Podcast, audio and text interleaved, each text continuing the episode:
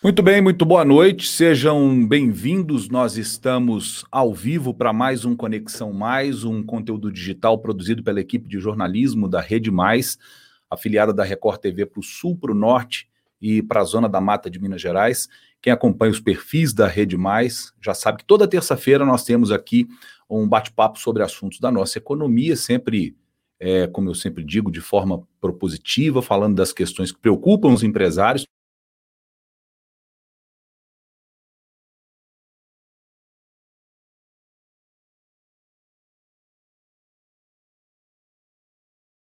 esteja se aproximando. Hoje a nossa conversa vai ser sobre o setor de bares e restaurantes, que responde por 2,5%, por, um pouco mais de 2,5% do PIB do Brasil, movimenta 170 bilhões de reais por ano e emprega mais de 6 milhões de brasileiros. É um setor que vinha em franco crescimento, estimado aí em 12% ao ano nos últimos anos, isso, obviamente, e infelizmente, antes da quarentena. Para começar essa conversa conosco, eu vou apresentar os nossos dois convidados de hoje. Eu tenho o prazer de receber aqui o presidente da Associação Brasileira de Bares e Restaurantes, da Abrazel, é o Paulo Soumuti. Paulo, seja bem-vindo muito obrigado por participar conosco aqui do nosso Conexão Mais. É uma alegria e uma honra, Luiz, estar com você aqui no Conexão Mais, ainda mais com o querido amigo André. Muito bem. Na outra ponta dessa nossa conversa, portanto, Paulo já começou a apresentar aí é, o presidente do SEAV, que é o Sindicato Empresarial de Hospedagem e Alimentação da cidade de Varginha, André Yuki. André, muito obrigado também por aceitar esse convite. Seja bem-vindo. Boa noite, Luiz. Boa noite, Paulo. Obrigado pelo convite. Uma satisfação enorme poder participar aí dessa conexão aí. Muito bom. Eu sou Luiz Fernando Rocha, é jornalista, diretor de redação aqui da Rede Mais. Esse é o Conexão Mais. Senhores, em um artigo que foi publicado no dia 23 de janeiro desse ano, no site da Baicol, a publicitária Renata Salomão disse o seguinte: abre aspas. O mercado de restaurantes está superaquecido, cada vez maior, mais diversificado e com tendências promissoras para os próximos anos. Fecha aspas. Agora, a conversa entre os empresários, gente, é de algo em torno de 20% até 40% de redução nesse setor em todo o país. É, cidades como São Paulo, Rio e Belo Horizonte, que concentram um grande número de empresas no setor de bares e restaurantes, acaba que elas tendem a sofrer mais. Eu vou começar fazendo duas perguntas, que eu vou pedir aos dois que respondam, por favor. A primeira é o seguinte: a mudança de cenário nesse setor é, foi verificada nessa, nessa, forma diferente de ver as coisas aí. Ela é uma mudança definitiva para vocês? E a segunda pergunta, qual é a sua perspectiva é, como empresário, como líder desse mercado, para os próximos meses, os meses que vêm, especialmente até o final desse ano? Eu queria que o Paulo começasse a responder, por favor. Bom, Luiz, é, esse é um setor que foi dos mais afetados na crise no mundo inteiro. Né? Essa é uma crise inédita, com muito impacto no setor de alimentação, turismo, entretenimento em geral. Agora, o que a gente tem visto é uma gestão menos exitosa no Brasil como um todo do que o que a gente encontrou, por exemplo, na Europa. Né? Na Europa você tem aí raramente passou-se de 60 a 60 e poucos dias fechados. Aqui no Brasil nós já temos exemplos com cento, chegando a 120 dias, quatro incríveis meses fechados. Né? É óbvio que isso não é uma regra, como o Brasil é um país continente, a gente tem situações bem diferentes. Uma coisa também que vale destacar é, é a maneira como as autoridades e a sociedade têm visto a necessidade de apoiar esse setor mundo afora. Em pelo menos 20 países da Europa, nós já temos mapeadas ajudas específicas para o setor de bares e restaurantes, o é, presidente Trump pede ao Congresso também. Aqui no Brasil a gente ainda não viu, o que dificulta responder um pouquinho a sua segunda pergunta, porque o retorno ele se dará lentamente, tem sido assim no mundo inteiro, um faturamento baixo, crescendo aos poucos. Nós imaginamos que só em dezembro nós vamos ter um faturamento pré-crise, e isso significa que nós vamos operar com prejuízo, e aí a gente precisa, além dos empréstimos que demoram a chegar na ponta, nós precisamos de iniciativas como foram feitas na Europa, redução de impostos específica para o setor. Londres, por exemplo, a cidade paga para o consumidor 50% da conta para frequentar um bar e um restaurante, até um limite de 50 euros para ajudar. Ou seja, a retomada desse setor, que é o maior empregador do Brasil, só se dará de maneira exitosa se houver um grande pacto social para nos ajudar a chegar lá um pouco melhor em dezembro. Muito bem, André, o que, você acha disso? Dá para dizer que essa mudança é definitiva? Tem esperança ainda? E, e para os próximos meses, assim, qual que é a, a esperança que você enxerga? Ela é mais otimista que o Paulo? Eu vejo. Eu não vou dizer que é otimista, tá? Eu vejo assim que é, o nosso setor ele, ele, é bem amplo, né? É grande, bem representativo. Só que eu acho que é uma parte, é uma assim, o empresário hoje ele vai ter que se adaptar. Se ele não, se não conseguir adaptar ao mercado, entrar numa nova forma de venda, que, vamos dizer, o exemplo é o delivery, usar tecnologia, é, se adequar a esse, esse novo normal, ele realmente vai, eu acredito que ele vai estar fora do mercado. É lógico, é importante a ajuda do, do governo, é, a conscientização de, né, na facilitação de, de créditos, principalmente na ponta para o micro, pequeno empresário, isso é muito importante. Mas é, é, eu acho que o empresário também, se ele não adequar se ele ficar só com os braços cruzados, ele, eu acredito que ele não vai conseguir chegar em 2021 no, nesse segmento. Bom, nós vamos falar de economia, da economia do setor, é claro, nessa conversa nossa, mas eu queria. Tinha uma outra, uma outra dúvida que eu tenho é, e sempre que eu converso com empresários do setor de bares alimentar, de, e restaurantes, essa dúvida me vem à cabeça. É, André, tinha alguma dúvida que era necessário fechar e, e, se esperava que a maior parte do, das cidades, principalmente as grandes cidades, que elas ficassem fechadas por tanto tempo, André? É, realmente eu, eu, vejo que não, não, haveria tanta necessidade de, de manter essas, essas cidades fechadas, porque Varginha eu vejo um exemplo, né?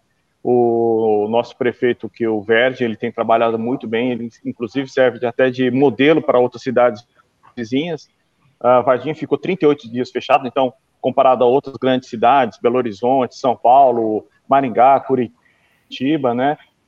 Acho que a gente tem, tem feito um trabalho de conscientização, um trabalho é, junto com os, os, empresários do setor, junto com a vigilância sanitária, que a gente pode é, trabalhar assim contendo o, a disseminação do vírus, né, é, na população. Eu acho que é, é, fica aquela imagem que o restaurante ele traz um, uma imagem de contaminação, mas não, o, o, restaurante ele é preparado para isso, né? Eu vejo o restaurante muito mais preparado que os supermercados, tá? Uhum. Então, é, esse é o meu ponto de vista. Lógico que a mídia, algumas fazem é, uma mídia muito pesada, né? O que aconteceu no Rio de Janeiro, infelizmente, foi um fato é, desagradável, que isso também prejudica o setor, né? Eu acho que, mas nesse caso, é um, é um envolvimento do empresário e do, e do público, né? Paulo, você me falou um pouco antes da gente começar é, aqui no ar, da gente entrar no ar, quando a gente estava fazendo os testes aqui de áudio, você me disse que Milão ficou fechado 56 dias, Madrid 69 dias, Nova York 98, Londres, que talvez tenha sido a grande é, capital mundial é, é, que ficou mais tempo, foram 103 dias. Florianópolis, 35. Nós ouvimos o André falar aí que Varginha ficou 38 dias, uma cidade com 130 mil habitantes. E Belo Horizonte chega semana que vem a 120 dias de restaurantes e bares fechados. Primeiro, é, é, tinha alguma dúvida de que precisaria ficar um tempo realmente fechado para ser feito esse, esse isolamento social que tanto se fala? E você esperava que fosse tanto tempo assim, na cidade onde você, inclusive, atua como empresário? Ô Luiz, é, a gente acompanhou, né, a Brasil, bem antes de fechar o estabelecimento, a gente antevia, acompanhava como é que estava acontecendo essas coisas lá fora. Uma coisa que o Brasil foi privilegiado nesse aspecto, né? Nós estamos 45, 50 dias é, após, né, a gente teve a oportunidade de acompanhar muitas boas práticas lá fora. Inclusive, a oportunidade de alertar o presidente da República, no dia 16 de março, de que haveria esse mundo. Nós anunciamos nos principais jornais um colapso no setor, quer dizer, tudo isso antes de fechar. Mas que que, o que, que você roda o mundo e roda o Brasil, o que, que você vê? Primeiro, de um modo geral, há um consenso de que o isolamento, o fechamento, por algum tempo, ele era positivo e importante para ajustar o sistema de saúde. Isso acho que está mais ou menos pacificado. Por exemplo, o Brasil é há uma realidade muito distinta de sistema de saúde. Minas Gerais tem o melhor sistema de saúde do interior em comparação com as capitais. Nós temos 70% dos nossos leitos UTI são no interior. Mas, em geral, é o contrário. Uma capital concentra 50%, 60% do interior. Então, há, sim, necessidade no Brasil de alguma coisa desse tipo. Mas nós temos o grande movimento positivo veio dos países e das cidades e dos estados que apostaram na educação. Orientar a população do que, que ela deveria tomar cuidado, né? Não sair de casa com sintomas, sair com máscara, manter um afastamento de pelo menos um metro de, de distância dos, das pessoas que você não conhece, o afastamento entre mãos, ó, desculpa, entre mesas ocupadas, higienizar as mãos. Então, assim, são poucos os cuidados que foram universalizados. E países, por exemplo, como a Suécia, jamais fechou seu comércio. É, países, aqui no Brasil, nós temos alguns exemplos interessantes. Por exemplo, Curitiba não fechou, em nenhum momento fechou, tem uma semana só para fazer um ajuste e já está reabrindo. Vitória não fechou os restaurantes por nenhum dia. Então, você vê que aonde o governante apostou em educação, em transparência, em instruir a população, o comerciante atuou bem, você tem sucesso, como a gente está falando em Varginha. E eu queria te dizer, André, rapidinho, que o Rio de Janeiro teve um momento pontual numa rua de um bairro do Leblon. No mesmo dia, toda a região norte do Rio de Janeiro, a Tijuca, funcionando maravilhosamente. Copacabana, que é uma região muito conhecida, sem nenhuma ocorrência, tanto que não houve porque não foi nem parar na mídia. E no dia seguinte, a sociedade civil organizada foi lá, a imprensa denunciou, foi muito positivo, a Brasil foi lá e conversou com os empresários, a menina que foi agressiva foi demitida pela empresa e o Rio de Janeiro está funcionando perfeitamente. Então, nós temos que acreditar que a melhor forma de conduzir situações como essa, os exemplos são mundiais, é pela instrução, educação e buscar um comportamento solidário, aonde o governante estimulou isso, promoveu o diálogo adequado com a sociedade, como parece ser o caso de Varginha, as coisas funcionam bem. Tem certeza, Luiz, que o empresariado de Varginha está muito melhor para enfrentar os próximos dias do que está o de Belo Horizonte. Aqui em Belo Horizonte a gente encontrou o quê? Ausência total de planejamento, ameaça. É... Então, assim, foi-se para um lado de vender o medo, vender o pânico, dizer, é, então o resultado é 120 dias de portas fechadas e ainda pior, sem um plano de retomada. Muito triste, né, que isso esteja acontecendo na capital do nosso estado.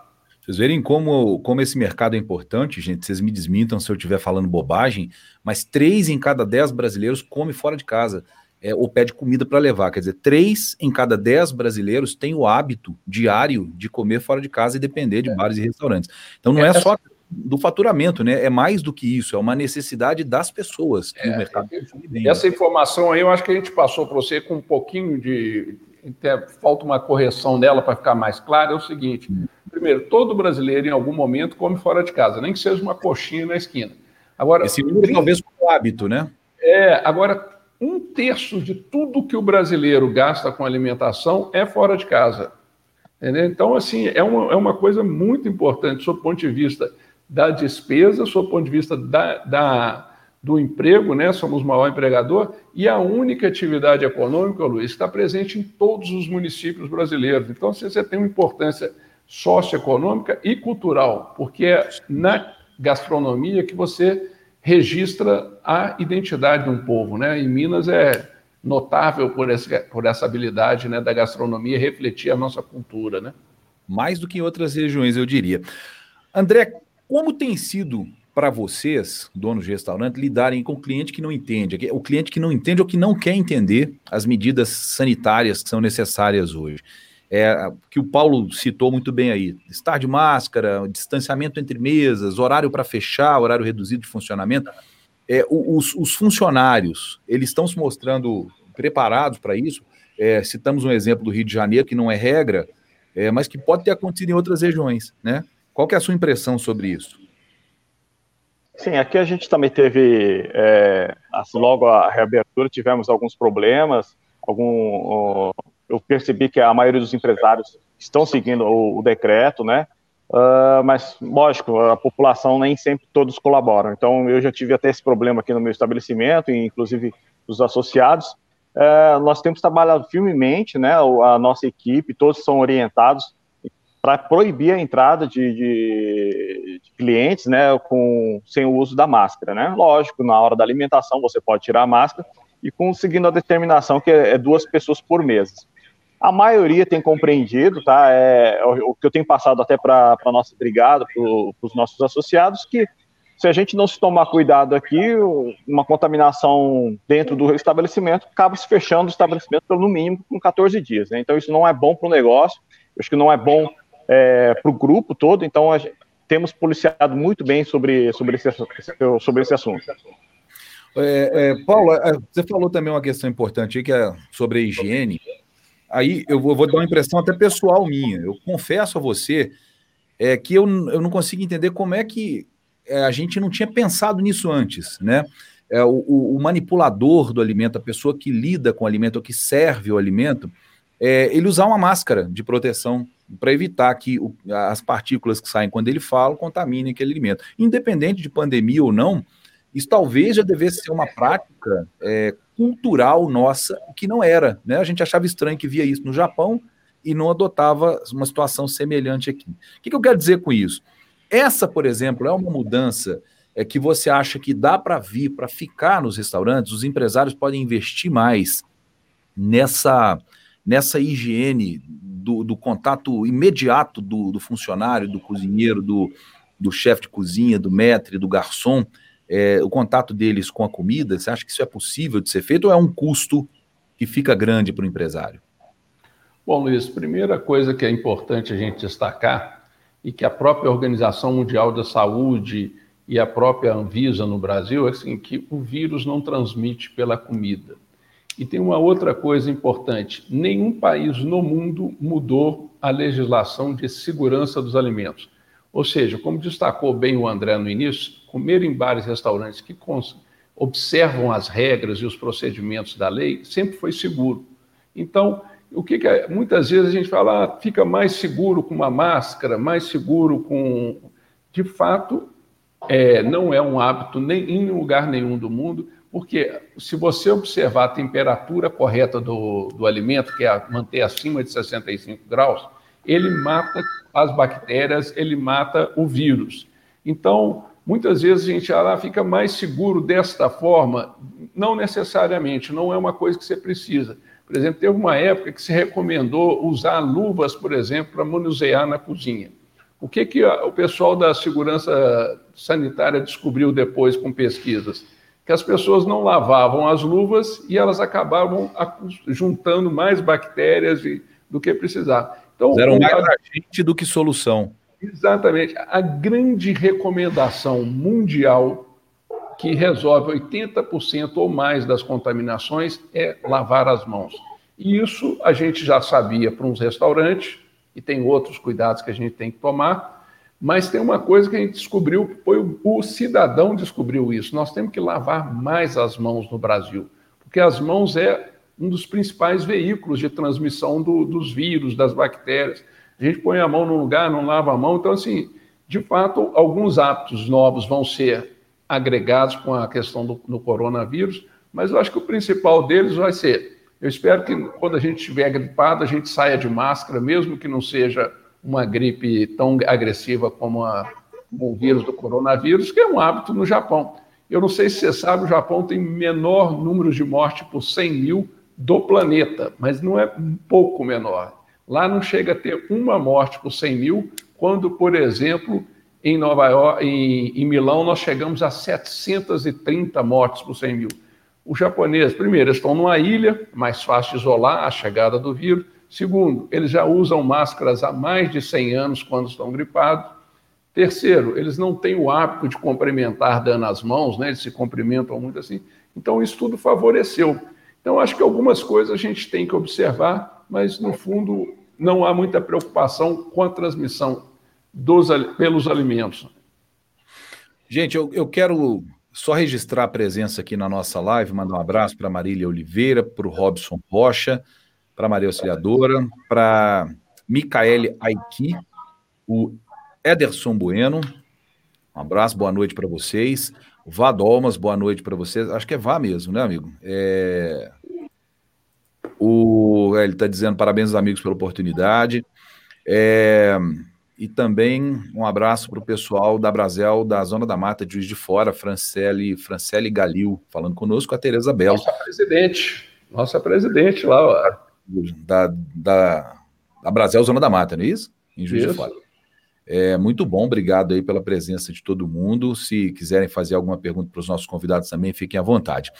É, André, a, a gente tem. O André, para quem não sabe, gente, ele é ele tem uma franquia do Água Doce, que é um restaurante, uma rede franqueada brasileira, uma rede grande. São quantos restaurantes, André, ao todo? A rede? Hoje são de 82 dois restaurantes. 82 restaurantes, uma cachaçaria. São 82. É, e, e, já vem investindo, nota isso, que já vem investindo há muito tempo nessa questão do delivery, no contato via WhatsApp. Quem vive na região sul de Minas recebe e percebe muito isso já sabe que ele tem feito esse investimento desde antes da pandemia. Mas isso tem sido, André, suficiente para você repor as perdas que vocês tiveram com o salão fechado, mesmo tendo sido pouco tempo, com a redução do público de uma forma geral? É, na realidade, o delivery a gente já começou a trabalhar um, um, período antes né, da pandemia. Na realidade, comecei a investir em novembro do ano passado. Uh, eu, eu, na realidade, eu nunca fui a favor do delivery, né? Para mim, eu, eu, comer a comida era dentro do restaurante, a comida quentinha, preparada na hora, e se levasse para viagem, ia esfriar, não ia ter o mesmo sabor. Ah, mas como era tendência, eu via outros restaurantes crescendo nessa linha, eu comecei a apostar em novembro, começamos a investir em embalagens, logísticas, então isso facilitou bastante. Quando a gente chegou na, na pandemia, isso facilitou bastante, praticamente a minha venda de delivery subiu quase 10 vezes a, a, o faturamento. É, ela tem ajudado bastante? Tem, né? Porque senão eu estaria zerado, não, não estaria né, tendo a, a, dentro do restaurante. É, mas ele não paga as contas é, do restaurante todo. Que hoje eu vejo assim, com a redução de mesa, redução, com espaçamento, praticamente 50% cai. Então a, a venda uhum. hoje do, do, metro quadrado, do ticket médio de venda, nossa, a gente tem que aumentar isso para poder suprir. Isso não, não acontece, né? Não, não, é só abrir o restaurante que a gente vai começar a vender, porque hoje o público também tem esse receio de poder sair, é, de consumir também. O, a, eu acho que o poder aquisitivo de compra da, do público deve, deu uma caída, deu uma retração, né? Então, isso são várias demandas que acabam acontecendo que eu, eu vejo que o mercado ainda vai ficar um pouco meio apertado. Uhum. Paulo, essa redução do, do, do, público presencial nos restaurantes, mesmo nos lugares que já estão abertos, é, isso é uma realidade no mundo todo? Acontece no mundo todo? Você tem informações sobre isso? Perfeito, acontece sim, né, por conta desse afastamento mínimo de um metro entre cadeiras ocupadas. Então, isso é fundamental. Em geral, derruba aí a oferta de assentos para metade, às vezes até para um terço.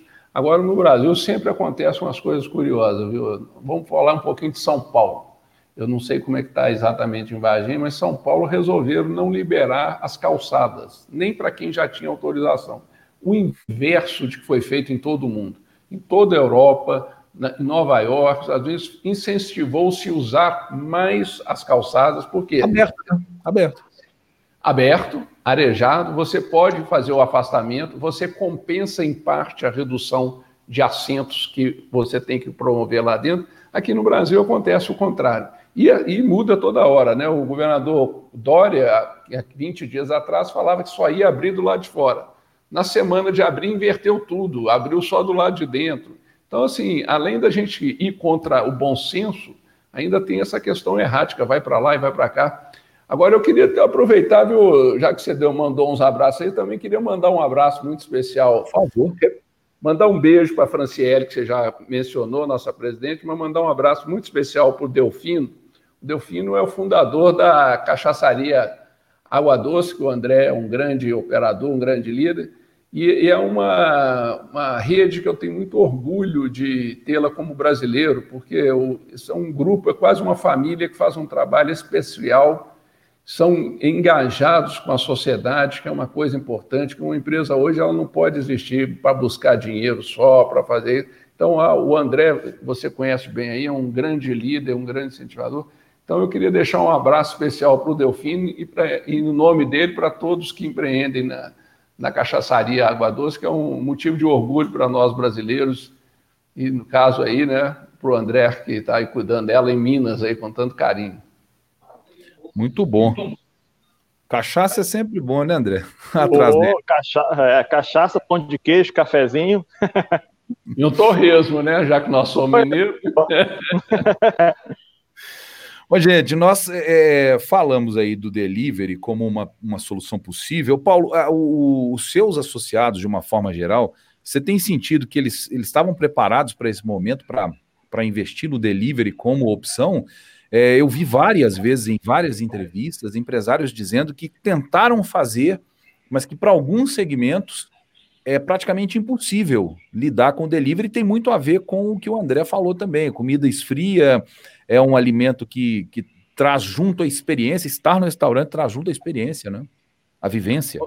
Com certeza, e o André falou alguns pontos que podem ter chamado pouca atenção, mas, por exemplo, ter uma embalagem pronta já, porque a crise veio da noite para o dia. Eu, você não tem uma embalagem, você não sabe como acomodar esse alimento da melhor forma para preservar a qualidade mais próxima possível. Você tem que aprender a lidar com plataformas, com os iFoods, com os Uber Eats, você tem que aprender a lidar com motoqueiro. Então, não é da noite para o dia que você vira um operador exitoso de delivery. Então, muitos tentaram, porque estão, obviamente, numa situação desesperadora de não faturar nada, mas não é uma operação trivial. Nem para quem já tinha uma experiência como o André tem, não é uma coisa simples. Agora, a demanda surgiu, né, uma demanda importante, até diria vital para quem pôde operar, então tivemos que buscar esse ajuste. Agora, o delivery acabou atendendo 40%, 45% só dos estabelecimentos, como você bem destacou é muito incomum, por exemplo, um delivery para um, um, bar. Né? Um bar, normalmente, você serve um petisco ali na hora, uma cervejinha. Claro que alguns fizeram alguma coisa, mas não é uma solução para todos. Lamentavelmente, muitos não puderam amenizar o sofrimento financeiro e até social, né? porque perdemos muitos empregos no setor. É, você, é, tem um número que você disse é, em uma entrevista que você deu no começo de maio, é, de um milhão de empregos. No começo de maio teria. É, é, ó, a, o setor teria perdido um milhão de empregos. Aí vamos entrar no assunto economia, que eu acho que é importante também. É, a gente citou algumas coisas aí, questões políticas, questões econômicas. É, a Brasel chegou a fazer uma reunião com o presidente da República lá no começo da pandemia, né? O, a, os socorros do governo, as medidas do, dos governos federal e o, o, os governos estaduais é, para ajudar na folha de pagamento, para desonerar alguma coisa, isso não foi feita, não foi feito exatamente para o setor, mas houve algumas medidas para suspender contratos de trabalho. É, essas medidas, elas ajudaram a segurar, ou talvez até a reverter esse quadro, Paulo? Ou você acha que isso se agravou de maio para cá? Bom, nós temos a medida provisória dos salários, inclusive o Brasil, né, nós somos protagonistas em alertar o governo da necessidade dessa ajuda a fundo perdido, ela foi fundamental para conter o desemprego. Ela ajudou, mais de 10 milhões de, de pessoas usaram essa medida, amenizou. Agora, mesmo é, uma medida dessa, ela não é capaz de resolver uma, uma situação de crise do tamanho que nós vimos. Porque, primeiro, ela tinha limitações financeiras. Você podia, no primeiro momento, suspender o contrato de trabalho por dois meses só. Então, você pega, por exemplo, Belo Horizonte, nós já estamos indo para quatro. Então, você tem outros dois aí. Saiu agora recentemente uma extensão, mas de qualquer forma ficou um buraco no meio do caminho. Ela exigia contrapartidas, que é manter o emprego. Como é que você pode, em algumas circunstâncias que o mercado não retoma, manter um emprego? Então, nem todo mundo pode ser atendido, mas foi considerado uma das melhores medidas para a questão do salário. Agora, uhum. a questão do empréstimo falhou para danar. O governo só conseguiu encontrar uma solução razoável para o empréstimo tem 10 dias. Né? Ficou patinando três meses e meio, todas as tentativas não saiu. Abriu uma linha de crédito, 40 bilhões, não conseguiu emprestar nada, emprestou 1,8, muita restrição, banco só emprestando para quem tinha o que eu chamava à época de sorvete de creme, é, um currículo zero, nem um flocozinho de. Então não te emprestava. Então, com o Pronamp agora, a gente teve 10 dias de muito sucesso, só que o dinheiro acabou 18 bilhões em 10 dias. E atendeu, nós acabamos de fechar uma pesquisa, inclusive vai ser divulgada só amanhã, 35% só do empresariado do nosso setor conseguiu pegar esse crédito do Pronamp. Antes, um terço só. Antes a gente estava com menos de 10% atendido. Então, mesmo o sucesso, ele é um sucesso para apenas um terço. Tem dois terços aí. Eu falei, inclusive, com o secretário especial hoje, mas nós temos que arrumar mais dinheiro e está se buscando, tá, talvez venha mais 20 bilhões até o final do ano, ó, desculpa, até o final do mês, que pode dar uma aliviada. Agora, Luiz, o Estado ainda nem se mexeu, parece que não é com ele a gente tem pedido ajudas para, por exemplo, a conta de luz, para a conta de água, que são duas empresas estatais, né, no caso de Minas, Semig e a Copasa. Essas são contas pesadas que o setor ficou sem operar, você tá, precisa aí de uma ajuda, não veio nem parcelamento, não veio isenção, não veio nem sequer isenção de impostos nessas contas, porque a conta de luz a gente sabe que uma parcela enorme dela, quase a metade, é impostos, não veio ajuda nenhuma do Estado e muito raramente. Nem conversa? Oi? Nem conversa, nem diálogo? Nem conversa, fala que está sem dinheiro. Que tá... Né, mas não foi, só em Minas, não, tá? Essa, não houve nenhuma ajuda no Brasil inteiro até agora e raríssimas cidades, eu não sei como é que foi em Varginha, o prefeito também se mexeu. Aqui em Minas, por, em Belo Horizonte, por exemplo, a Brasil orientou no Brasil inteiro que a gente buscasse pelo menos duas ajudas. Uma uhum. para Vale Transporte na retomada, para a gente trazer o funcionário, porque nós estamos sem dinheiro até para trazer o funcionário para trabalhar. E a outra fosse que nos liberasse o uso das calçadas sem cobrar por seis meses. Então, assim, duas ajudas básicas, pequenas. Ajuda do Vale Transporte, inclusive, ajuda o sistema de transporte público, porque estão todos falidos. Né? Já tem estados, por exemplo, lá na Bahia, em Salvador, o concessionário entregou os ônibus para a prefeitura, assim, opera aí, paga combustível, motorista, porque eu não aguento mais. Então, o sistema de transporte público também está sofrendo muito. As prefeituras ainda não compareceram aonde eu tenho conhecimento. André, como é que foi então em Varginha? Você tem de cabeça, André, para nos dizer como é, como é esse mercado em Varginha? Quantos restaurantes? Nós, nós estamos falando, gente, de, é, no Brasil inteiro. É, esse, esse setor tem um milhão de negócios, sendo que 600, quase um milhão de negócios, sendo que 650 mil são informais. E quase 94%, se meu número aqui não está errado, são micro e pequenos empresários é, que se aventuraram ou, ou se ou, ou investiram é, no setor de bares e restaurantes. Você sabe como é esse mercado em Varginha, André? E aproveita e nos diz o, o que aconteceu aqui, se vocês tiveram essa desoneração e tiveram essa ajuda por parte da prefeitura.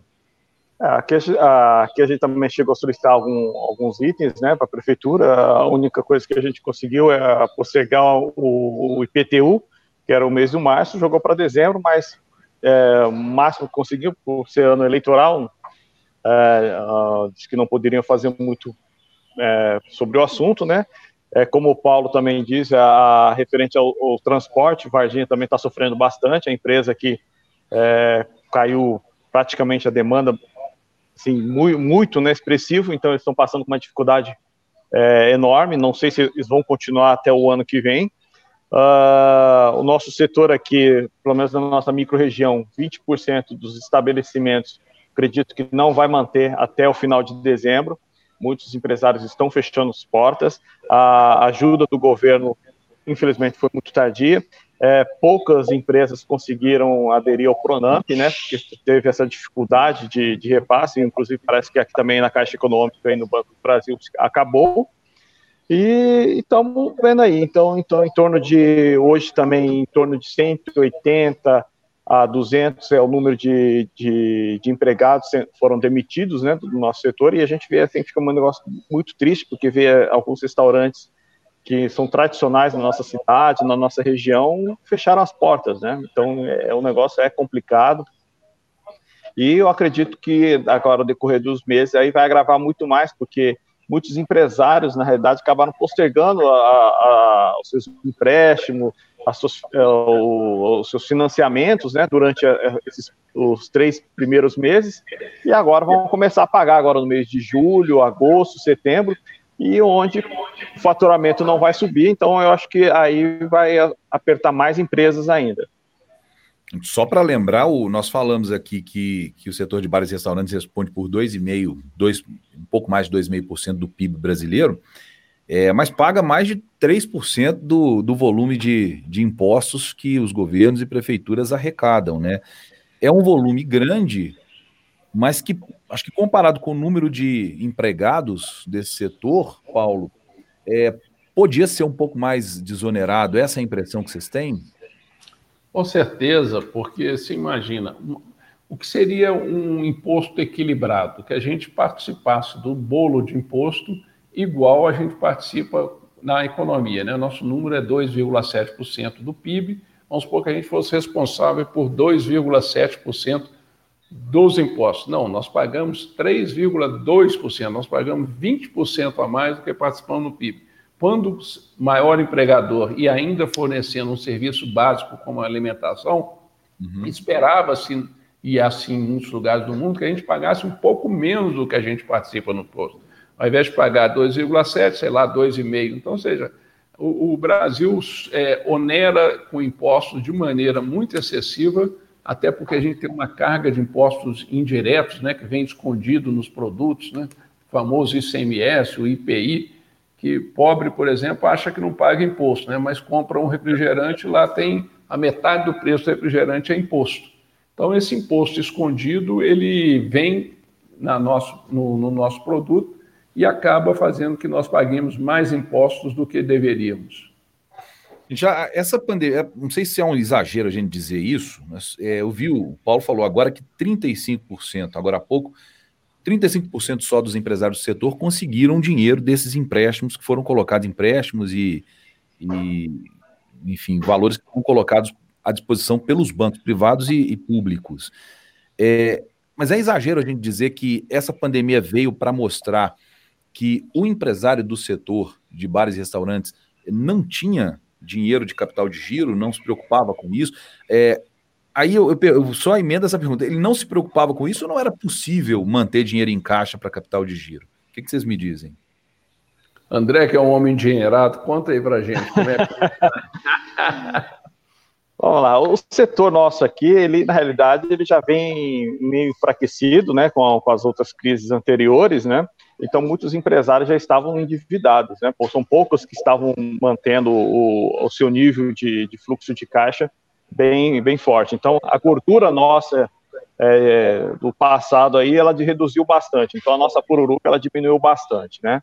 Então, com a chegada é, dessa pandemia, praticamente na primeira fase, teve vários empresários que já acabaram chutando a, largando a chuteira no meio do caminho mesmo. Uh, isso complica, né? Porque alguns empresários já tinham os financiamentos, já tinham esses empréstimos, alguns já estavam investindo em outras tecnologias, que nem a fotovoltaica, no meu caso, a gente tá, uh, fizemos esse investimento. Então, quando você chega numa pandemia com investimentos, você deixa o teu fluxo de caixa baixo. Então, isso, a tua gordura, ela diminui bastante, entendeu? Então, isso, eu acho que é complicado e eu, conversando com outros empresários, são poucos empresários que você tem uma gordura, assim, saudável para você, pelo menos, passar mais seis meses aí, é, vamos dizer, tranquilo. É, deixa eu só complementar isso aqui, Luiz. O, tem um, um, estudo mundial de um banco, um dos maiores bancos do mundo, chama JP Morgan, que fala que, em média, esse é o setor mais frágil no mundo em termos de capital. Então, segundo esse estudo, esse setor só aguentaria 16 dias de portas fechadas sem um sofrimento, em, ou seja, as nossas reservas durariam no máximo 16 dias. Isso é a média mundial. No Brasil, como o André destaca, que a gente acaba de vir de uma crise, a situação para alguns era muito pior do que esses 16 dias. Aí nós já estamos há 38 aí, 120 dias aqui. Então, assim, é uma coisa absolutamente, não tem negócio, nem o de ônibus está aguentando, nenhum negócio que sofreu como a gente está sofrendo, tem condições de ter capital para isso, né? E o capital no Brasil ainda é muito caro. O brasileiro paga, em média, sete vezes mais de juros do que se paga fora do Brasil. Ou seja, o nosso sistema financeiro ele é cruel e os uhum. nossos bancos não vieram em socorro, não demonstraram a menor solidariedade nesse momento. Então, É, isso, obviamente, não é fácil juntar dinheiro no, no Brasil, que você paga sete vezes mais juros do que se paga lá fora. Não é fácil estar com o bolso cheio depois de uma crise de três anos, como a gente pegou 2014, 2015. Então, isso tudo aconteceu ao mesmo tempo e os números de Varginha são bons números, porque ficou fechado só 38 dias. Mas a média no Brasil é que um quarto, um em cada quatro estabelecimentos não reabre portas. E em algumas cidades, como Belo Horizonte, que já está num período ainda mais longo, a gente pode chegar aí a 30%, talvez até 40% das empresas não reabrindo portas ou não aguentando chegar em dezembro, mesmo que abra as portas, porque está tão combalida, endividada, que talvez não. Uma situação muito difícil para o setor mesmo. Gente, eu dei Se uma. Se o Covid não, não acabar com a gente, o banco vai acabar. Eu não, não sei se vocês perceberam, mas eu acabei dando uma saída da live. A nossa internet deu um pico aqui. Primeira vez que acontece isso no nosso Conexão. É os é, juros, mas... é os juros. Nós já já tivemos essa, essa, essa conversa aqui em outras ocasiões, é, por exemplo, sobre crédito, falando, quando nós falamos do comércio de rua, nós falamos muito sobre isso, porque a percepção geral que se tem é exatamente essa. O Brasil é um país é caro, né? o spread bancário é, é altíssimo, a, a, o nível de exigência das garantias para o empresário, principalmente o empresário pequeno, que às vezes deve o imposto, é um nível de exigência sobre-humano, ele não consegue cumprir essas exigências para pegar esse dinheiro, e quando pega o dinheiro é caro, ele tem que pagar depois. É, tem alguma outra solução, ou, ou, e principalmente no mercado de vocês, André, é, é a mesma coisa? O empresário tem essa dificuldade de mostrar para o banco que ele, que ele tem capacidade de pagar esse empréstimo? É, ou, é, é, nós falamos aqui de um panorama nacional, né? Eu não sei se no mercado de bares e restaurantes é assim também. Eu tive o depoimento aqui logo na, na chegada da pandemia aí. Alguns empresários tinha até o capital de giro. Quando ele foi ver lá no extrato, ele tinha esse capital de giro, esse pré-aprovado já, sabe? Então, eu com certeza a instituição financeira vê o, o, setor de alimentação e de hospedagem como uma faixa de risco, né? Então, talvez para eles é emprestar e não, não vê mais esse fundo. É, o Paulo. Deixa eu complementar um pouquinho. Como Por é favor. que o nosso setor, ele tem o que, que a gente tem? Em geral, nós não somos donos do imóvel, nós temos mesa, cadeira e a nossa equipe. Você não consegue dar mesa e cadeira e equipe, que é o grande valor de um restaurante, em garantia. Então, o que, que nos sobra para dar de garantia? O que a gente chamava de recebível. É aquela venda no cartão de crédito que a gente usava para dar em garantia. Só que como a gente foi obrigado a fechar portas, o que, que o banco faz? Oh, esse cara não vai ter mais aquela venda no cartão de crédito para dar em garantia. Aí ele não só não dá o crédito adicional, como ele corta o que a gente já tinha. Então, o setor de bancos, de bares e restaurantes, quando entrou na crise, ele não só não conseguiu crédito adicional, como a maior parte dos bancos cortaram o crédito que ele tinha. Então, assim, é uma situação muito triste, muito dramática. Por isso Agora, não é muito diferente de fora daqui, não. A diferença foi que os governos lá fora entraram injetando massivamente dinheiro específico, carimbado para esse setor. Aqui no Brasil, a gente tem um tratamento está sendo para todo mundo muito igual. Você abre um Pronamp e para todo mundo pode pegar. Então, na, lá, no, no, no, lá fora, você ati, beneficiou mais as empresas que foram mais atingidas. Aqui no Brasil, ainda não há. Hoje, inclusive, eu cobrei ao secretário especial, né, que é o, de, o segundo na hierarquia lá do Paulo Guedes. Uhum. Olha, no Brasil também temos que ter uma política especial para o setor de bar e restaurante, não só bar e restaurante, mas para o setor de turismo de um modo geral. Está todo mundo numa situação muito dramática e, e, e é diferente, por exemplo, de um supermercado que não teve, pelo contrário, aumentou suas vendas. É. E até para falar em supermercado, só para fechar a fala aqui, o André, você mencionou no início que o supermercado é menos seguro que um bar e restaurante. E você, quem sabe quem endossa a sua fala? Um estudo da Universidade Federal de Minas Gerais, da UFMG, dizendo que o lugar mais arriscado hoje no, é transporte público, aí vai, na verdade, mais de todos, hospital, transporte público, aí vai andando, vai andando, supermercados e restaurante é menos arriscado que supermercado, segundo a UFMG, que menciona um estudo mundial da OMS.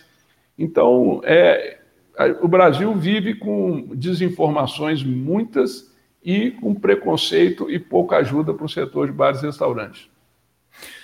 Dessa. Você tem alguma coisa para comentar disso, André? Fique à vontade, por favor. Não, realmente, o que o Paulo falou é.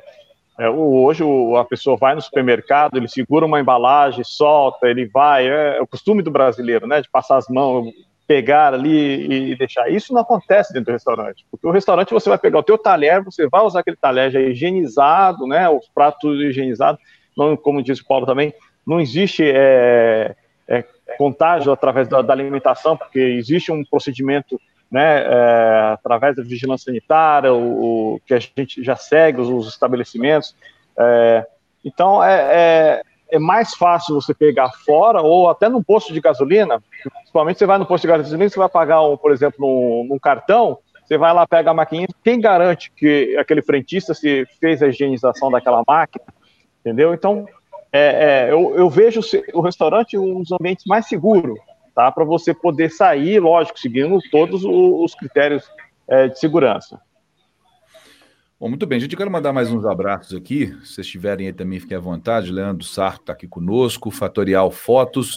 É, do restaurante Panela Cheia, é, o Dimitri Albuquerque, ele pergunta o seguinte: é, pergunta para o Paulo sobre a prorrogação do prazo para fazer redução de jornada e a suspensão do contrato de trabalho. Você falou agora há pouco sobre isso, né? Saiu ontem ou hoje, é, mais um mês.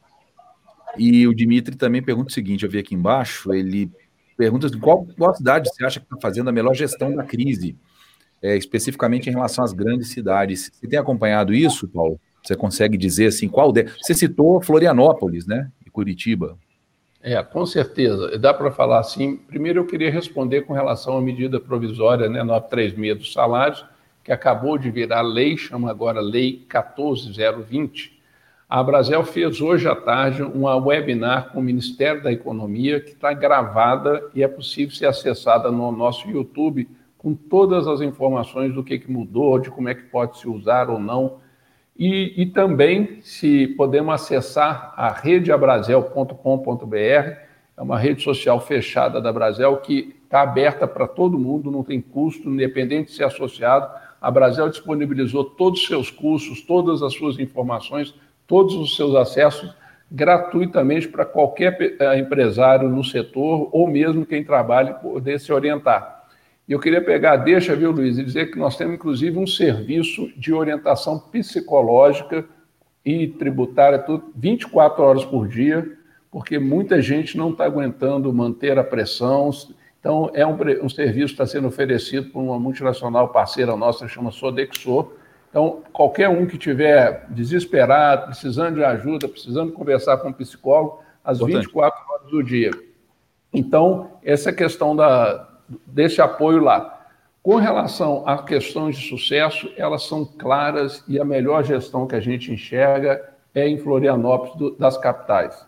Primeiro que fechou no que a gente acha, na, nós somos daqueles que acreditamos que no Brasil e na maior parte do mundo era melhor fechar por alguns dias para preparar o seu sistema de saúde, para ter tempo de informar a população quais são os melhores procedimentos prudenciais para sair de casa seguro e Florianópolis ficou fechada por 35 dias e reabriu e está funcionando um sucesso incrível. Para vocês terem uma ideia, em média, uma empresa lá abriu e está faturando 60%, 70% do normal, que ainda não é o que a gente quer, mas é muito melhor do que a situação, por exemplo, São Paulo reabriu em capital com limite de 17 horas, o faturamento está dando 10, 15%, as pessoas estão gastando mais para reabrir porque você tem que pagar vale transporte, ativar hum. é, o freezer, é, pagar, fazer a limpeza, fazer todo, ou seja, uma reabertura mal planejada, como por exemplo nós estamos vivendo em São Paulo com esse limite, é muito ruim. Agora, você vai para o Rio de Janeiro, do ponto de vista da reabertura, está sendo positivo, mas do ponto de vista da, do tratamento da crise de saúde, foi muito ruim, né? Muita gente morreu, faltou em alguns momentos UTI, então, eu destacaria de uma maneira muito positiva a gestão de Florianópolis. Mas nós temos um exemplo pertinho aqui de Minas, que eu falo muito do Espírito Santo como se fosse uma extensão da nossa Minas Gerais. Vitória, você não chegou a fechar os bares e restaurantes por nenhum momento, você fez só restrição até às 16 horas. Você tem Curitiba, que não tinha fechado até então, teve um picozinho agora, está fechado por 10 dias, mas está fechado só por 10 dias, ficou esse tempo todo aberto, ou seja, as empresas estão muito mais saudáveis. Aonde se investiu em transparência, informar a população, buscar a solidariedade e o comportamento adequado, o resultado, tanto do ponto de vista da saúde quanto do ponto de vista da, da finança das empresas, foi muito melhor conduzido. André, a gente pode dizer que a maior, ou, ou a doença maior que a gente está presenciando aí é a falta de bom senso é, político de quem governa algumas das nossas cidades e alguns dos nossos estados. Você acha que isso pode decretar o fim de, de boa parte da nossa economia ou é exagero pensar isso? Eu acredito que o Brasil ele teve muitas chances, né? Principalmente quando começou essa pandemia lá na China, passando para a Europa, até chegar no Brasil, ele, teve um certo tempo para o país se preparar. Infelizmente, é, os nossos governantes é, teve várias falhas e ainda continuam falhando desde o, da esfera federal, estadual, e você vê um, são vários erros aí que acabam prejudicando cada vez mais é, os empresários, não só os empresários, os colaboradores também, que depois são demitidos dessas empresas, e essa recuperação vai demorar muito por essas falhas que poderiam ser contidas bem no início. Eu acredito que se tivesse uma postura mais é, rápida e eficaz, eu acho que a gente não estaria passando é, nessa situação e eu acredito que o Brasil estaria bem confortável comparado com vários outros países.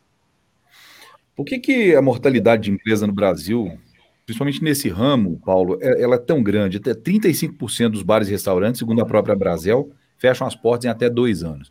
É, quer dizer, isso não é um dado de agora, né? isso é um dado histórico do setor. É, você acha que que já falta apoio para esse setor há mais tempo, porque nós estamos falando de pandemia, de pandemia, de quarentena, é, mas aquilo que a gente falou um pouco atrás, né, é um setor que não consegue ter capital de giro é, por causa da participação gigantesca que tem é, na cobrança de impostos ou no pagamento de impostos dá para fazer um diagnóstico né, e, e, talvez aprender com isso, e talvez na saída lá na frente dessa pandemia, daqui a um ano, a gente reconstruir um setor mais saudável? Uhum. Bom, essa é a luta desde sempre da Brasil, né? A gente luta aí que a gente chama por um Brasil novo, mais simples para se empreender e melhor para se viver. A gente não acredita que o Brasil vai construir uma qualidade de vida como a gente deseja, sem facilitar o empreender, né? Se não simplificar, se menos empresas não fecharem, se as empresas não forem mais saudáveis e gerar melhores empregos. Agora, de onde, quando você olha, de onde vem o problema? Você já tocou num aqui que é a gente paga mais imposto do que devia em relação ao que a gente participa na atividade econômica.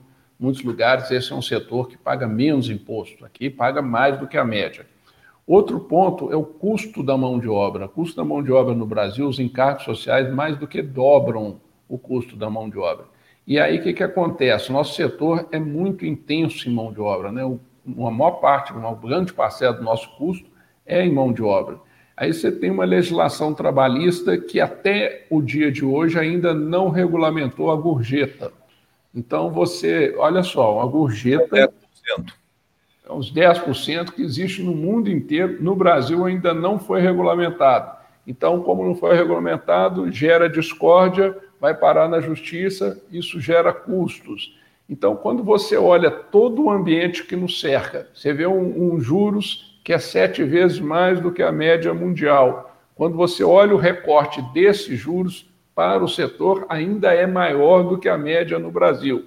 Então, vai somando esse ambiente todo desfavorável, é muito difícil empreender e por isso que a gente perde tantas empresas. E o pior de tudo, a gente fala muito em desempregado.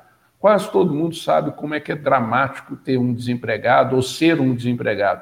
Mas sabe o que pouca gente sabe? O que é ser um desempresário? Porque um desempresário, ele, ele sai da, dois processos, devendo impostos devendo o empregado, devendo o amigo, devendo a sogra muitas vezes, sai com uma restrição que dura 20 anos e muitos ainda chegam e vão falar que ele era um pilantra que não conseguiu pagar suas contas. Dos nossos colegas, infelizmente, que estão passando por essa crise aqui, muitos vão ser taxados de pilantra. Eu vi, inclusive, tem um, um grande empresário aqui de Belo Horizonte que fechou a casa, um dos mais importantes, hoje está nos jornais. Ah, fulano fechou a casa sem pagar. Vão falar que ele é um pilantra. 30 anos fazendo a história de Belo Horizonte, foi o cara que pioneiro em trazer as boas técnicas para cá, uma referência. Fecha a casa dele por quatro meses, como é que ele vai pagar alguém? E a matéria é: Fulano fecha a casa e não paga ninguém. Não paga ninguém, não. Ele não teve condições de, de exercer a sua atividade. Então, a gente, além de sofrer muito, viver nesse ambiente absolutamente desfavorável, vira desempresário e ainda com fama de pilantra, quando no fundo nós somos os maiores empregadores do país, somos aqueles que pegamos uma mão de obra que às vezes não sabe nem lavar as mãos, e não é por causa do coronavírus, não, é pessoa que vem baixíssimo nível de instrução, a gente faz um papel aqui quase que de educador, muitos desses a gente transforma em colegas, empresários, e no fundo, muitas vezes o que nos reserva é um destino dramático como esse colega nosso aí, que vai ser qualificado como um cara que não pagou seus empregados. Não, não pagou não é para enriquecer, não. Não pagou porque quebrou. Não pagou porque quebrou, porque um, um Estado impôs, em especial em Belo Horizonte, um fechamento absurdo de quatro meses. Então, essa é a nossa realidade duríssima. O pessoal acha que é brincadeira quando a gente fala da sociedade que o Estado tem com o empresário, mas não é brincadeira, não. Né? É, é uma sociedade mesmo. É, Andrés, ah, nós estamos caminhando para. discordar Posso discordar que seja uma sociedade mesmo? Porque pode, pode claro. dar prejuízo, o meu sócio banca parte do prejuízo. Verdade. O Estado só pega o lado dele, ele nunca vem aqui por a parte dele. Não. É um sócio. Não é um, não é um sócio, é um parasita. É um parasita, exatamente. caminhando, estamos com 57 minutos de live, gente. Mandar mais abraço aqui para Marili Simão, para o Deiner Fiorini, o Milton, é, Rosilene Lima Campolina, boa noite também. Muito obrigado por participar conosco aqui. Maria José Avelino. A Rosilene diz: parabéns, André e Paulo e demais colegas, pelo tema tão importante nessa live. Ela lembrou que Torresminho não pode faltar. E o Vador dizendo que é o Wallace Domas que veste, inclusive você, André, certo? Isso, é o, é o Wallace. Tá aí ali de Belo Horizonte. Veste não só eu, mas vários chefes aí. Muito bom. Mael Lenner, Lenner também, mandando um abraço aqui para o pessoal é, o Dirceu. Edmundo lembra o seguinte: mais uma vez, deixa aqui a sugestão nos lembremos desse mesmo governo nas próximas eleições, com a mesma atenção e cuidado que ele está conduzindo as soluções para as nossas necessidades. Aí acho que serve para governos, de uma forma geral, cada um avalia pelo seu ponto de vista, gente. É importante que as pessoas prestem atenção. É, o Older Fonseca também conosco aqui. É, a Gisele Oliveira, acho que eu já falei. É isso aí. Elaine Rezende está dizendo o seguinte: na prática, como os bares e restaurantes estão se preparando para controlar o número máximo de clientes permitidos depois da abertura desse setor? Eu vou fazer essa pergunta para vocês dois, junto com uma outra pergunta, gente. As associações, sindicatos, as entidades de classe, elas estão socorrendo com ideias, com suporte técnico, com suporte jurídico os empresários do setor? André pode responder primeiro para a gente? Eu, Luiz, eu acho que nesse momento, desde o início da pandemia, tá, é, é, não só a Brasel, o Paulo, uma pessoa que está sempre ali na frente, batalhando, é, a Federação Brasileira de Hospedagem e Alimentação, o nosso próprio sindicato, a Associação Comercial aqui de Varginha, de Três Pontos também, que é o Bruno, nosso amigo, e outras associações, eu acho que nesse momento foi é, crucial em todos os momentos na esfera federal, estadual e municipal. Eu acho que o cooperativismo foi a coisa mais importante. Eu vejo que até o número de associados dentro do nosso próprio sindicato aumentou. É, ajudas jurídicas, as ideias, as, as trocas de, de feedback de, de empresários é, é, é, enorme. Até dentro do grupo da Brasel, a gente tem a oportunidade de trocar figurinhas com outros empresários. As dificuldades que um empresário está passando numa ponta lá de outro lado do, de Minas Gerais, que pode ajudar aqui no sul de Minas, ou até uma Brasel lá em Maringá. Então, essas trocas é, é, é muito importante. E isso ajuda o empresário a criar novas ideias, novas oportunidades, novos trabalhos. É você também poder negociar com as empresas de banco, de cartões, Então, enfim, com os fornecedores e, e com a, solicitar ajudas de grandes companhias, que nem a Ambev, que tem uma parceria agora com a, com a Brasel, né, o, o que é um, um, um, um, aplicativo que vai ajudar bastante, principalmente nessa pós-pandemia, na, na, retomada do, dos restaurantes. Então, eu acho é crucial, muito importante esse trabalho aí. Eu acredito que hoje, se você ficar. A gente está nessa fase de, de, isolamento, mas eu acho que o cooperativismo, você está junto de um grupo que participa, que trabalha, que corre atrás, eu acho que é importante, vital para fortalecimento da tua empresa e principalmente para passar durante essa pandemia. Muito bom. E como é que os, os, os bares, a sua empresa, os seus bares estão se preparando para garantir essa, esse número máximo de, de clientes aí é, permitido para manter o afastamento das mesas? É uma, é uma coisa simples de fazer ou está dando trabalho? Aqui no, no, meu estabelecimento não estou tendo é, problemas, né? Alguns associados comentaram que houve algum problema, mas é, o decreto é, é bem é, firme e a gente coloca uma placa de número de pessoas, né? Tem um, sempre um colaborador controlando essa entrada e saída, então, pelo menos aqui em Varginha, nós não tivemos nenhum problema. Ficamos sabendo de alguns problemas em cidades vizinhas, mas a, a própria prefeitura, a vigilância sanitária, acabou resolvendo os, os problemas. Paulo, qual notícia que você tem visto para a gente? Está assim, sendo fácil fazer esse controle? Isso está. Tá, os empresários, de uma forma geral, estão conseguindo fazer? E aí eu te faço novo, eh, também aquela outra pergunta: se as associações, as entidades, você acha que elas têm feito esse socorro de forma adequada para o empresário? Socorro, socorro técnico, jurídico? Bom, eu vou começar né, destacando aí que a gente tem lutado de uma maneira muito empenhada, determinada, com parceria com grandes empresas para prestar o melhor socorro. Como eu já disse mais cedo, nós temos né, o redeabrazel.com.br, lá você tem nove verticais de apoio para retomada, seja de como implantar um delivery, um takeaway, como eu já falei, a resiliência mental com psicólogos, é, como usar a lei do, do, do, dos salários, como, onde arrumar dinheiro. Então, nós fizemos um monte de coisa, mas nós temos uma absoluta convicção que, por mais que a gente tenha feito, a gente fez pouquíssimo perto do que se precisa. Né? A situação é muito mais desafiadora do que a gente foi capaz de prestar. Mas nós estamos aqui continuando nessa luta e esperamos ter agregado alguma diferença né, nessa luta de todos para sobreviver.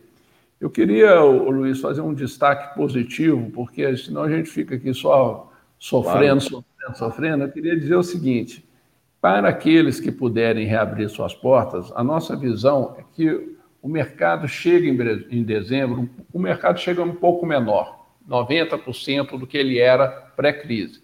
Mas como a gente está já com a informação de que um em cada quatro não reabre, então, o que, que acontece? Mesmo que a retomada tenha sido agora, vai ser devagarzinho, 30%, 40%, 50%, para até chegar lá em dezembro, a nossa visão é que em dezembro nós já teremos um mercado para aqueles que puderem chegar lá, conseguirem chegar lá, melhor do que tinha pré-crise. Por quê? O mercado é um pouco menor, 90%, mas a oferta de estabelecimentos é bem menor, 25% a menos. Então a gente imagina que a gente, quem chegar em dezembro já vai encontrar um, uma situação muito melhor e assim deve ser o ano de 2021. Então, infelizmente, muitos vão ficar na caminhada, né? a gente lamenta, a gente está fazendo tudo para que esse número seja o menor possível, mas também estamos aí numa visão de que para aqueles que conseguirem, o mercado, a partir do final do ano que vem, deste ano, início do ano que vem, ele tende a ser um mercado potencialmente melhor do que ele estava antes da crise para aqueles que conseguirem sobreviver. Muito bem, muito obrigado. Nós colocamos, está aí na tela para o pessoal que está nos acompanhando, redeabrasel.com.br, a sugestão do, do Paulo, é, tem lá algumas, algumas dicas, algumas informações para as pessoas que, que vão participar, os empresários que vão participar dessa retomada. É, nós falamos aqui Falamos de crédito, falamos de socorro, falamos de soluções criativas, é, da questão do delivery. Tem alguns restaurantes também então, têm recorrido às lives. A André tem feito algumas, né, André? Eu tenho acompanhado aí com chefes Isso. convidados. É, Eu tenho feito a live. Tem Fizemos feito... live aí, né? Uma live de. É, muitos chefes têm feito a live aí de passar receita, essas coisas, né? Eu acredito que foi, eu acho que o primeiro do Brasil, fizemos bem no início da pandemia, uma live que fazia e a gente entregava no delivery, né? Então é foi, foi um sucesso. Né, o Luciano? Foi? Foi com o Luciano, foi com né? Foi isso, foi com o chefe Luciano que a gente realizou, foi o primeiro, depois tivemos outros, fizemos uma live beneficente também, é, que ganhamos um fundo para uma entidade né, da, da, da nossa cidade, e, e, mais, né? E depois começou a virar uma moda, uma febre. Eu acho que é, é, é a gente tem que aproveitar todas as situações, né? É, até de outros setores que possa ser aproveitado, principalmente para o nosso setor de alimentação. Hum. É, teve a febre, mas acho que vai ter adaptação e essa adaptação ela vai ser positiva para esse e para outros setores também. Uma acomodação né, do, do, volume, da quantidade, do público, talvez fique mais segmentado. É uma outra coisa que tem os, os empresários do setor têm lançado mão, é, Paulo, você pode confirmar também, é a questão dos tickets, né, dos, dos descontos, dos vouchers. É, isso, de uma forma geral, também tem ajudado a socorrer, tem sido um diferencial para alguns empresários, né? Com certeza, toda ajuda é, é importante. Infelizmente, ela não resolve, né? Pra você ter uma ideia, a campanha mais poderosa que teve foi a da Ambev, não chegou a recolher 20, 30 milhões de reais para o Brasil inteiro. Se você dividir isso para todo mundo, é muito pouco. Mas é. o grande gesto por trás desses vouchers é o gesto de solidariedade do nosso cliente com, a, com o bar, com o restaurante. É isso que a gente precisa, que na retomada a gente possa né, que cada um que sair de casa, que saia com cuidado, saia seguro, mas que vá ao seu bar, ao seu restaurante, porque para nós é muito importante a solidariedade, o apoio para que a gente possa trilhar esse caminho aí que eu te falei, para chegar em dezembro em condições de aproveitar os bons tempos que a gente espera que virão no início de 2021. A gente espera assim mesmo. Muito obrigado, é, Paulo Somussi, que é presidente da Abrazel, Associação Brasileira de Bares e Restaurantes, participou conosco aqui hoje desse nosso Conexão Mais, que chega a uma hora e sete minutos de live. Foi uma conversa boa, rendeu, as pessoas aproveitaram bastante. E eu quero agradecer mais uma vez a gentileza de você ter aceitado o nosso convite. Paulo, muito obrigado, viu? Eu que agradeço, né? Para mim, de novo, é uma honra estar aqui com vocês, um papo super agradável, muito importante o papel da imprensa de compartilhar esse conhecimento, de, de mostrar o caminho de como chegar a gente aqui para podermos ajudar. André, um abraço muito especial e saudoso. Estou louco para sentar numa mesa de bar e tomar uma junto com um torresmo de cachaça. Viu, Luiz? Vamos ver se a gente consegue viabilizar isso ainda este ano, né? Será, será muito bem-vindo aqui em Varginha. Eu faço questão de ir com você lá na Água Doce. André Yuki, presidente da SEAV, a, o Sindicato Empresarial de Hospedagem e Alimentação de Varginha. Mais uma vez também, muito obrigado por participar conosco. Muito obrigado e boa sorte para vocês nessa retomada. Obrigado, Luiz. Também quero agradecer ao pessoal da frente da gastronomia mineira que tem acompanhado, os cozinheiros, chefes aí, pessoal da CIV, pessoal da SAITP, é, a Brasil Minas, a Federação Brasileira de Hospedagem e Alimentação também, a todos os amigos, né, é, empresários e chefes de cozinha, é, como diz essa frase aqui, é junto dos bons que você fica melhor.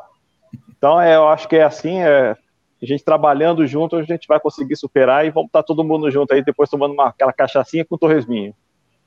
Muito bom. A gente segue aqui fazendo, tentando fazer o nosso papel, que é trazer informação, tentar discutir essas soluções, porque a gente sabe que não ficou fácil para ninguém, mas como os nossos convidados muito bem disseram aí, é, é junto que a gente vai conseguir superar essa. Muito obrigado tem, quem está acompanhando conosco aqui, mais uma vez o Conexão Mais. Amanhã nós temos uma live extra com o secretário de Saúde de Varginha, é, o doutor Luiz Carlos Coelho, para falar sobre esse pico de, de esse platô, pico, como queiram dizer, é, do período de pandemia. A gente espera realmente que a curva esteja descendendo a partir de, dessa semana até a semana que vem.